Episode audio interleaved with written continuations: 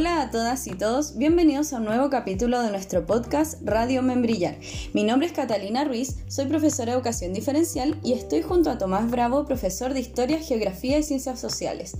Nos reunimos nuevamente el día de hoy para conversar sobre los temas más urgentes o significativos de nuestra comunidad, siempre bajo el foco de nuestra formación ciudadana en nuestro proyecto de podcast. En nuestro décimo capítulo, llamado Conviviendo en Comunidad, buscamos conocer las acciones y experiencias que se desarrollaron en nuestra comuna y establecimiento en relación a la convivencia pacífica, tolerante e inclusiva en nuestras comunidades. Para ello, el día de hoy contamos con grandes invitados. En primer lugar, saludar a Daniela Trujillo Morales, encargada comunal de convivencia escolar. Hola Daniela, ¿cómo estás? Hola, gracias por la invitación, muy contenta de estar aquí con ustedes y poder compartir eh, lo que se ha hecho este año tan complejo para todos. Muchas gracias. Muchas gracias por estar con nosotros. También queremos saludar a Sebastián Foré, encargado de convivencia escolar de nuestra escuela. Bienvenido, Sebastián. Hola, buenas tardes, chicos. Eh, gracias por la invitación también. Hoy día me toca estar del, lado de los, de los entrevistados. Muchas gracias por la invitación. Eh, no, me gustaría o nos gustaría comenzar con, con las primeras acciones o, lo, o, haciendo un pequeño recuento del año. Entonces, Daniela, me gustaría y Sebastián también, si nos pudieran comentar cómo fue este año, este año tan complejo para todos y todas desde la visión de la convivencia escolar. ¿Cuáles fueron las acciones, los programas que se pudieron desarrollar durante este año 2020, tanto a nivel comunal la, eh, toda la comuna o, y a nivel escolar, eh, si nos puede contar Sebastián, pero primero Daniela, por favor. Bueno, como tú comentas, la verdad ha sido un año bien complejo. Eh, cuando el 16 de marzo comenzó toda este, esta noticia de, de, la pandemia que se estaba viviendo a nivel mundial y que se suspendía en el fondo todo tipo de actividades y en el área escolar, desde el Ministerio los lineamientos que nos entregaban fue que se suspendían en el fondo las clases y fue un panorama en el fondo incierto de saber qué es lo que viene, cómo vamos a trabajar, qué se, qué, qué se va a hacer. Eh, los primeros lineamientos fueron desde el Ministerio de Salud, que nos entregaron cuáles eran los protocolos y los pasos a seguir para evitar el contagio o las alertas frente a posibles casos de COVID dentro de las comunidades eh, educativas. Eh, una vez ya que en el fondo entregamos toda esta información de prevención y de información en cuanto a los cuidados de salud para evitar los contagios, eh, comenzó toda esta ardua tarea de saber qué es lo que se venía, qué es lo que íbamos a hacer, cómo se iba a trabajar con los niños, que en el fondo sabemos que los niños y adolescentes son de aprender con el contacto, con el experimentar, con el conversar, con el sociabilizar con sus pares. Entonces fue difícil porque no todos sabíamos utilizar estas herramientas tecnológicas el Meet, el Classroom, eh, el Zoom y todas las plataformas que fuimos descubriendo, que después se fue aumentando el número de, conectados a través del WhatsApp, que en el fondo ha sido, yo creo, la herramienta más útil para todos los chilenos en general, porque todos tenemos acceso y, se, y fue liberado además. Por lo tanto, eh, fue difícil el ver cómo íbamos a conectar a los niños, si se iban a entregar guía y además viene eh, todo este trabajo desde el área de convivencia escolar, que fue esta, esta contención emocional, de cómo estaba la familia, que los apoderados comenzaron a quedar cesantes, eh, los niños angustiados porque no podían salir, entonces ahí viene todo un proceso de analizar cada una de las áreas psicoemocionales que fueron afectando a los niños, niñas en nuestra familia y por supuesto también a los, a los funcionarios que trabajan en, nuestra, en nuestro establecimiento. Por lo tanto, ha sido difícil. Yo creo que en conjunto fuimos construyendo las líneas de acción, ver de qué manera lo íbamos apoyando, eh, el vínculo que hicimos directamente con el municipio para poder ayudar a todas las ah, familias de nuestra comuna que necesitaban algún tipo de ayuda económica, desde la caja de alimentos, subsidio de arriendo, pago de exámenes, etcétera.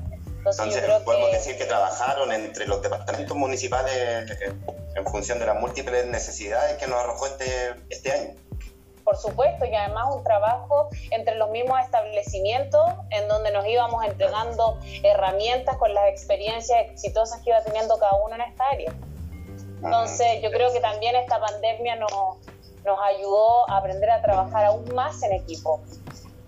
Mira, qué bien, qué, buen, qué buen comentario, como una, una oportunidad. Y, y Sebastián, en, propiamente en la escuela donde nosotros nos desarrollamos, ¿cómo, cómo estuvo este año desde convivencia escolar?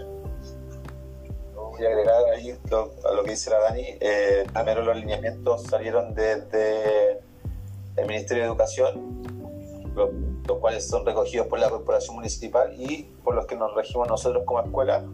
Y también tiene que ver con las políticas nacionales de inclusión participativa democrática y respeto del rol de género. Eh, entonces, todo esto eh, con la pandemia, claramente, eh, no se pudo ver in situ, ¿sí? pero buscamos, como dice Daniela, en varias reuniones con los encargados de convivencia comunal, buenas experiencias de algunas escuelas que dieron resultados, como para buscar esa participación que tanto se, se perdió con, con, este tipo de, de educación online. Claro, y también, también, perdona que te interrumpa, eh, también proponer el tema de, ¿por qué no decirlo?, las instancias de solidaridad que se dan dentro de la escuela. Claro, como, Nosotros como escuela eh, también estábamos como equipo de convivencia escolar en realidad eh, junto a la dupla psicosocial, la psicóloga y, y la trabajadora social. Una de esas funciones era la de nosotros de suplir algunas necesidades eh, socioeconómicas de, de, de, las familias de nuestro establecimiento. También conectándolas con, con algunos departamentos municipales. Como decía Daniela, en su momento las canastas de ayuda salieron de, de la municipalidad. Eh, si, me, si, me, recuerdas, Daniela, ¿qué más era? El gas, vales de gas para la Vales de gas, eh, subsidio de cédula de pérdida de cédula de identidad. Bueno, son distintas ayudas, subsidio de arriendo, opción a la, a la vivienda básica porque además mucha gente con la cesantía dejó de pagar su arriendo, por lo tanto teníamos mucha gente en situación de calle, eh, pagos también de PCR para poder eh, volver a su país de origen, o sea, una infinidad de, de ayudas que pudo brindar el municipio y que hicimos este vínculo directo eh, para que los equipos de convivencia escolar pudiesen hacer una derivación con una ficha ya firmada por los asistentes sociales y poder agilizar este trámite y así poder ayudar a nuestros niños, niñas y adolescentes. Y así como también dice Sebastián, que claro, íbamos planificando y todo, pero entendiendo la flexibilidad y los cambios que nos iban surgiendo mes a mes, o sea, en un inicio los niños no van, pero los adultos sí, después no porque no puede el aforo es de tanto, después no porque los enfermos crónicos, las embarazadas y así. Yo creo que mes a mes esto lo hemos ido flexibilizando y todo el plan de gestión y las acciones que se planificaron para el 2020 fueron modificadas, pero absolutamente.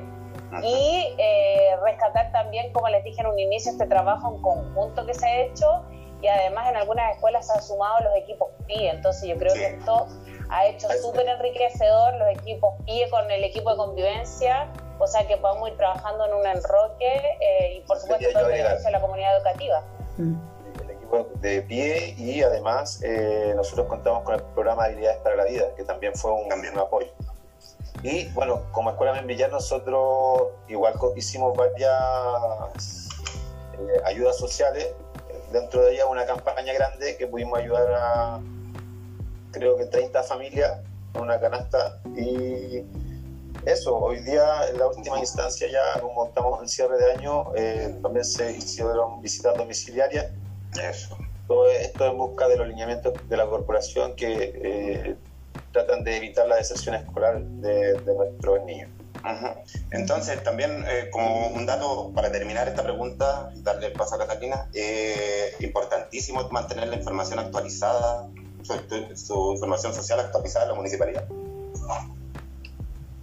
Sí, claro. Por eso tuvimos en algún momento con la ficha con la ficha de registro social de hogares que eso ha costado harto, pero es necesario que las familias se acerquen a, al municipio y porque hay muchos beneficios, muchos beneficios. es que además la gente no tiene esta cultura cívica que están acostumbradas a que le hagan todo, no, y entonces en el fondo falta esto de participación ciudadana, que la gente sepa eh, como tú dices, tener los canales de comunicación fluidos para que sepa, o sea, cuáles son los beneficios con que cuenta el municipio, que los establecimientos sí tienen un vínculo y que sí se trabaja en conjunto. Sí, muy bien, esa idea de dejar un poquito, por decirlo de una manera, el paternalismo eh, muy bien para, para, estos nuevos tiempos que estamos viviendo, sobre todo. Bueno, siguiendo en la misma línea de esta pregunta y de lo que estamos en conversación, queremos saber también y preguntarle primero a Daniela qué, qué acciones se proyectan a nivel comunal y local considerando la probable situación compleja del próximo año que se aproxima. Próximo año sabemos que viene y que ya estamos en una crisis eh, psicoemocional inmensa. Eh, por lo tanto, el próximo año las líneas de acción eh, viene una mixtura entre presencial y eh, modalidad online y, presencial, digamos, con ambas opciones. Si bien el ministerio exige eh, que la cobertura sea presencial casi al 100% si es que las condiciones sanitarias lo permiten. De igual manera, los espacios de, los establecimientos no nos permitirían eh, realizar estas clases con el 100% de los estudiantes, por lo tanto, siempre tendría que ser como una mixtura o por turnos acortando la jornada, entonces eh, se está haciendo un trabajo con comisiones donde participan distintos estamentos de la comunidad educativa, eh, un arquitecto, en donde se está haciendo una medición de los espacios para contar con todas las medidas sanitarias, cumplir con los protocolos. Mm. Eh, viene también una priorización curricular nuevamente, en donde también se incluye un refuerzo de todos los contenidos que quizás no fueron trabajados profundamente el 2021, el 2020. Y por supuesto un trabajo de contención emocional, eh, el cual incluye la participación de todos los estamentos. O sea, viene ahora la próxima semana tenemos una capacitación de liderazgo en tiempos de pandemia para los equipos de, de convivencia escolar, donde esperamos eh, poder entregar herramientas significativas las cuales puedan eh, desarrollar eh, el próximo año. Hmm, claro, y que también sea una Las condiciones lo permiten. Y también, por supuesto, ver las mejores alternativas para contar con algún tipo de plataforma, ver cuáles son las mejores vías de trabajo para poder entregar lo mejor a nuestros estudiantes y también a nuestros funcionarios. Muy bien, muchas gracias Daniela. Sebastián, la misma pregunta. Eh, ¿Cómo ves tú el próximo año? Agregar más o menos lo mismo que dice Daniela, porque en realidad nosotros como escuela Membrillar estamos siempre eh, regidos por lo que diga la corporación municipal. Y eh, lo que comentaba Daniela, hasta el momento la mixtura entre 50 y 50 presencial y online considerando la priorización curricular que eh, para las asignaturas troncales. Eso. O sea, tenemos que, perdón Sebastián, tenemos que en el fondo tener ambas alternativas. Si a lo mejor mm. volvemos a un retroceso de cuarentena, tener los lineamientos de trabajo para hacerlo vía remota y que todos los niños y niñas tengan acceso a una educación mm. eh, gratuita y de calidad.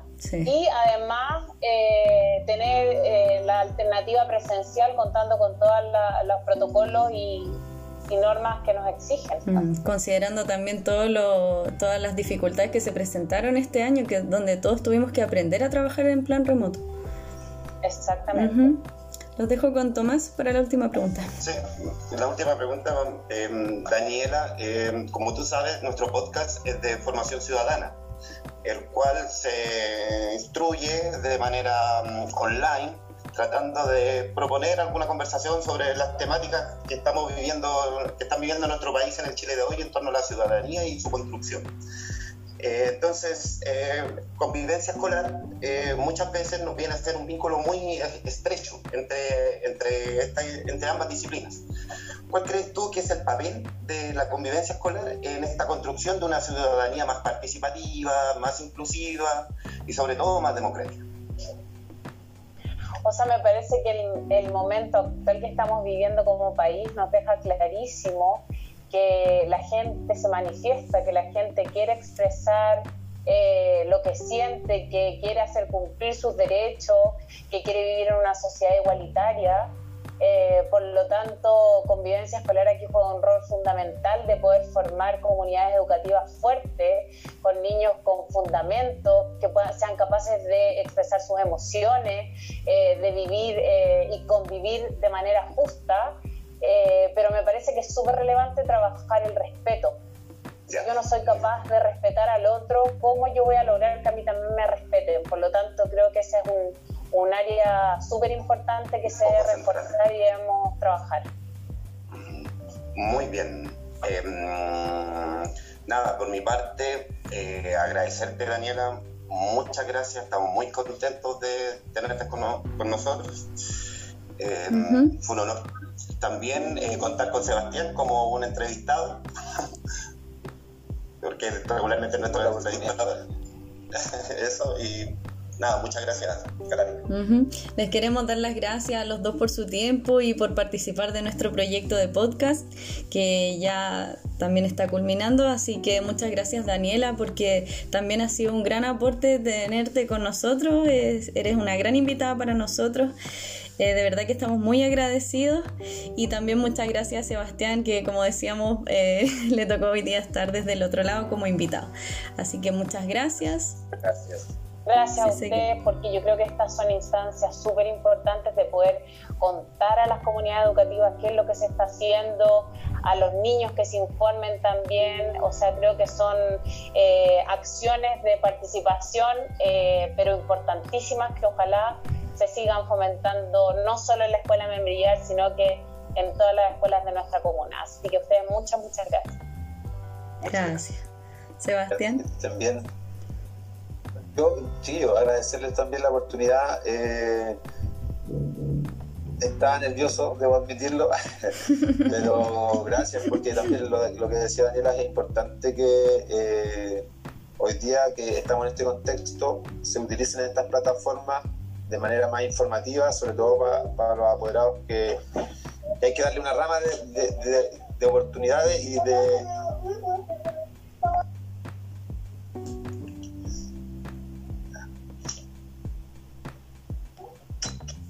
Perdón. Em, pero eso, eh, agradecer la instancia, Chillo, y ojalá que este proyecto siga de viento en popa. Ok, muchas gracias Sebastián, muchas gracias Daniela nuevamente. Estaremos entonces publicando nuestro capítulo, nuestro décimo capítulo en nuestras redes sociales. Los dejamos todos invitados para que puedan acceder a este capítulo desde Facebook, Instagram y nos estaremos viendo en un próximo capítulo. Muchas gracias, que estén bien.